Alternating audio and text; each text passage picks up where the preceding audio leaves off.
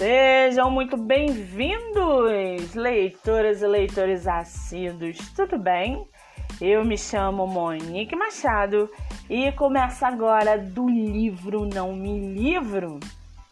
Estamos aí no terceiro episódio da quinta temporada do nosso podcast literário, que é dedicada exclusivamente à história do Brasil, a vinda da família real portuguesa para o nosso país e o fim da monarquia. Lembrando que esse e outros episódios do nosso podcast você pode ouvir pelos aplicativos do Spotify e Anchor. Na semana passada, falamos sobre o livro 1565 do escritor Pedro Doria e não por coincidência Hoje falaremos de sua outra obra, o livro chamado 1789, que nos conta a história de tiradentes e de contrabandistas, assim como assassinos e poetas que lutaram pela independência do Brasil. Antes de continuar, eu preciso abrir um parênteses aqui para dizer que recentemente eu li um livro chamado Quando Lisboa Tremeu, que conta a história do único terremoto na cidade no ano de 1755.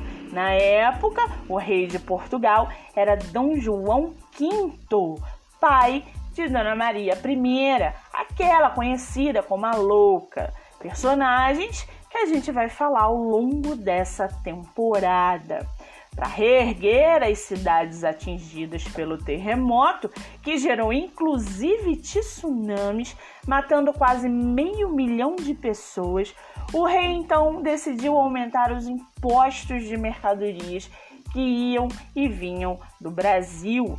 Durante os anos de exploração, isso gerou uma revolta, onde Tiradentes é o principal personagem.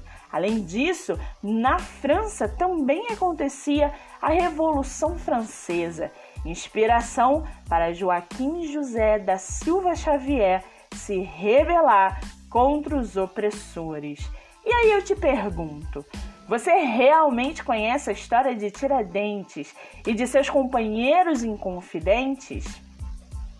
No livro 1789, do escritor Pedro Doria, a gente dá uma rápida passada em Minas Gerais no final do século XVIII, um lugar efervescente, selvagem e perigoso. Porém, muito mais perigosas que as rotas de contrabando de ouro e diamantes eram as ideias que pairavam na cabeça de jovens instruídos movidos pelo sonho de democracia e igualdade que vinha da então nascente República da América do Norte.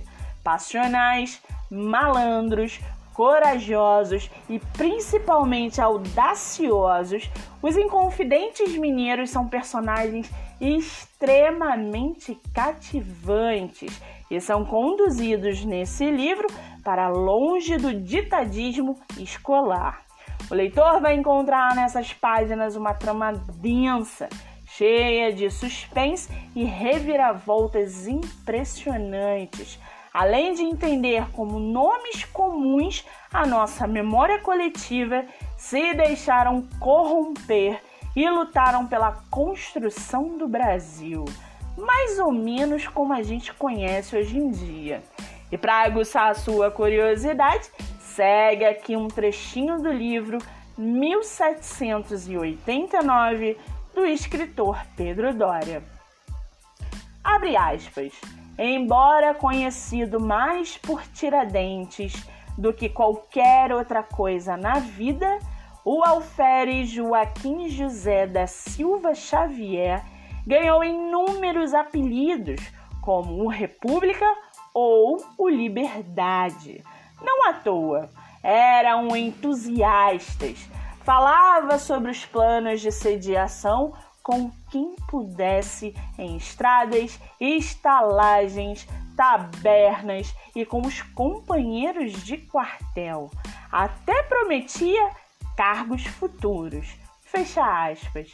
Para quem não se recorda, Tiradentes foi executado e esquartejado. A sua cabeça foi erguida em um poste, tendo sido rapidamente cooptada e nunca mais localizada.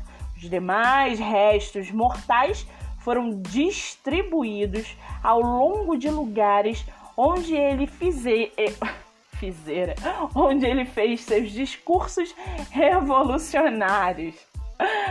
Punk, né? Muito bem. Livro falado escritor comentado e dicas recomendadas. Antes de finalizarmos o episódio de hoje, seguem aqui nossos colaboradores e sebos para que vocês possam conhecê-los um pouco melhor. Nossa primeira colaboradora é o projeto Live Literária Batendo Papo com Escritor, que acontece a cada 15 dias no meu Instagram, MoniqueMM18. E essa live, todo esse projeto, tem o objetivo de divulgar novos escritores, independentes ou não.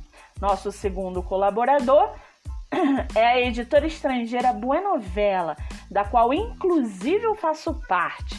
Buenovela é uma editora que comercializa livros para Espanha, Estados Unidos e Brasil, com um servo enorme de livros. Você pode baixar o aplicativo no celular, onde vai ter diversas opções de leitura, nacional ou internacional. Só lembrando que o meu livro, O Homem do Quarto Andar, faz parte dessa editora e está disponível também nessa plataforma com distribuição nos países citados acima. Além disso, para quem preferir o formato físico, O Homem do Quarto Andar está disponível no site Clube de Autores. No episódio da semana que vem, nós vamos entrar na trilogia de Laurentino Gomes e conversar sobre o livro 1808. Não se esqueçam, leitura é hábito. Pratiquem a livroterapia. A sua mente agradece. Eu sou Monique Machado e esse foi do livro Não Me Livro. Até terça-feira que vem, às nove e meia da manhã.